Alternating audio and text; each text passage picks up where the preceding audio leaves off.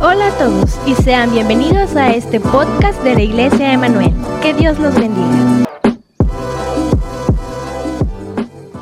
Buenas noches hermanos, Dios les bendiga. ¿Cómo están? Espero que bien. Hoy hablaremos de la bienaventuranza nuestra al creer. Esto en el Evangelio de Juan capítulo 20 cuando en el relato de Juan, Dios nuestro Señor dice a Tomás, porque me has visto, Tomás, creíste. Bienaventurados los que no vieron y creyeron. Bien, en el Evangelio de Juan, en el capítulo 20, se nos narra la gloriosa resurrección de Jesucristo y su posterior apariciones a María Magdalena y a los discípulos en el aposento alto. En los versículos 19 al 23 se nos dice que aquella ocasión estaban los discípulos reunidos por temor de los judíos y estaban en aquel lugar donde quizás habían pasado con Jesús la última cena y se presentó a ellos y les dijo paz a vosotros. Versículo 20 dice, cuando les hubo dicho esto, les mostró las manos y el costado, y los discípulos se regocijaron viendo al Señor. Bien, una aparición de Jesús mostrando sus manos y su costado. Sin duda esto causó gran alegría y gran certeza a sus discípulos. Era Cristo, era Jesús, el mismo que había sido crucificado, el que murió, el que fue sepultado ahora estaba vivo. Ellos lo podían ver, lo podían constatar, lo pudieron palpar con sus manos. Juan el apóstol en su primera carta dirigida a las iglesias, allá al final de las escrituras, nos dice y nos narra esto, lo que era desde el principio, lo que hemos oído, lo que hemos visto con nuestros ojos, lo que hemos contemplado y palparon nuestras manos tocante al verbo de vida porque la vida fue manifestada y la hemos visto y testificamos y os anunciamos de la vida eterna, la cual estaba con el Padre y se nos manifestó. Lo que hemos visto y oído, estos anunciamos, etcétera, etcétera. Ellos tuvieron la oportunidad de ver a Cristo, de tocarle a Él, de tocar sus heridas, de tocar su costado, de tocar sus manos. En el versículo 24 dice, pero Tomás, uno de los doce llamado Didimo, no estaba con ellos cuando Jesús vino. Le dijeron pues los otros discípulos, al Señor hemos visto. Él les dijo, si no viere en sus manos la señal de los clavos y metiere mi dedo en el lugar de sus clavos y metiere mi mano en su costado, no creeré. Tomás ha pasado la historia de muchos creyentes como el incrédulo, como aquel que no pudo creer el testimonio. Es que, hermanos, le parecía algo increíble, demasiado bueno como para ser verdad. Los discípulos le invitaban a creer, pero ellos ya le habían visto ellos también en un tiempo no lo pudieron creer cuando las mujeres daban testimonio. A ellos les parecía también algo increíble. Estos también dudaron. Pero Cristo a ellos les dio la oportunidad de verle, de tocarle, de palparle, de mostrarse ante sus propios ojos. Aquí tenemos a Tomás, igual que los demás discípulos, incrédulo. Es que era una noticia tan maravillosa, tan especial, que recuerden, estos hombres todavía no tenían el entendimiento que nosotros tenemos de las escrituras, no tenían la revelación de las escrituras. A dos de ellos, en el camino de Aemaus, dice el libro de Lucas, Jesús les dijo, oh insensatos y tardos de corazón para creer todo lo que los profetas han dicho. ¿No era necesario que el Cristo padeciese estas cosas y que entrara en su gloria? Y comenzó desde Moisés y siguiendo por todos los profetas les declaraba en todas las escrituras lo que de él decían. Ellos también dudaron, no solamente Tomás. Bien, el caso de Tomás fue especial. Juan lo narró y dijo que en aquella ocasión Jesús nuevamente se presentó ante los discípulos en aquel aposento alto. Se puso en medio y dijo a todos, paz a vosotros.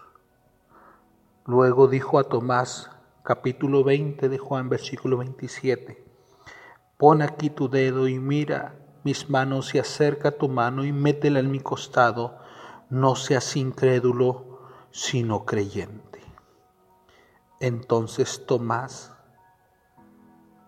dijo, Señor mío y Dios mío. El día de hoy, durante el servicio, prediqué de las evidencias que nos dan las escrituras sobre la resurrección de Cristo.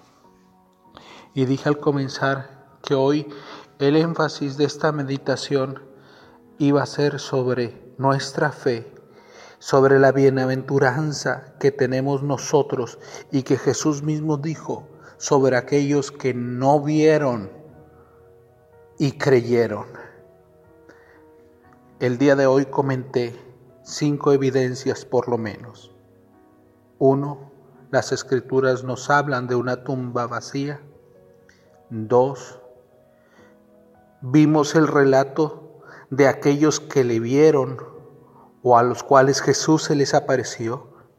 Tres, vimos el cambio operado en cada uno de ellos, especialmente de la tristeza a la alegría, de el miedo al valor.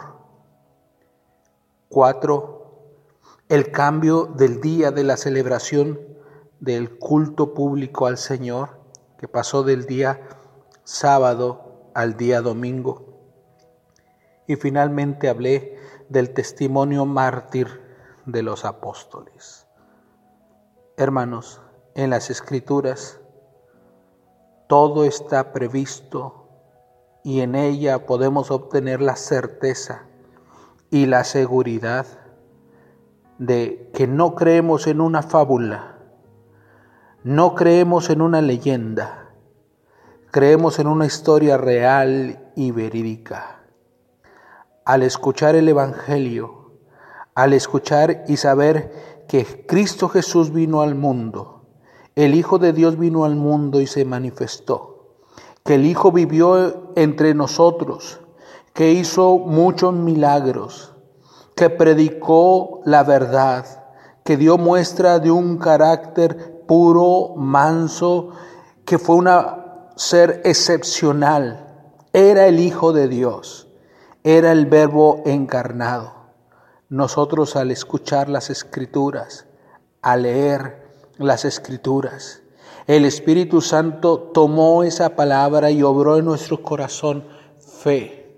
Dice allá en el libro de Efesios en el capítulo 1, en el versículo 13, vosotros también, habiendo oído la palabra de verdad, el Evangelio de la salvación, y habiendo creído en él, fuisteis sellados con el Espíritu Santo de la promesa.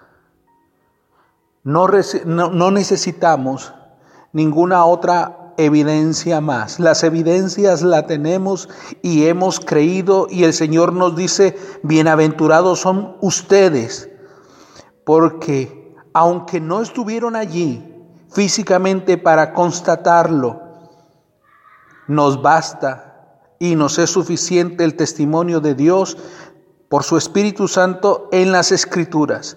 Y hemos visto cómo Dios a través de las Escrituras no solamente nos ha hablado de su Hijo y cómo el Señor le resucitó, hemos visto en Cristo nuestra esperanza, Hemos visto en Cristo nuestra paz y hemos visto cómo el Espíritu Santo ha operado en nosotros una vida diferente, una certeza, un gozo, una paz, una seguridad. Podemos decir con toda certeza, con toda confianza, sin necesidad de dudar, que nuestro Redentor vive y lo hemos creído y somos bienaventurados. Dice el libro de Hebreos, sin fe es imposible agradar a Dios. Muchos a lo largo de la historia han muerto confesando esta fe, pero murieron con la certeza de que su fe era real y les traía paz a su corazón. También muchos le han rechazado y tristemente sabemos que en ese rechazo van a condenación. Dios tenga misericordia de ellos y nos ayude a nosotros como iglesia a seguir dando testimonio con nuestra boca y con nuestros hechos de que lo que creemos es la verdad de Dios. Dios les bendiga. Hasta aquí mi comentario del día de hoy. Que descanse. Gracias por ser parte de esta comunidad. Nos encantaría que pudieras compartir este podcast con tus amigos y conocidos. Síguenos en nuestras redes sociales para mantenerte al tanto de la vida de nuestra iglesia. Si tienes alguna pregunta o sugerencia, no dudes en inscribirnos en nuestro correo hola arroba. Que Dios te bendiga.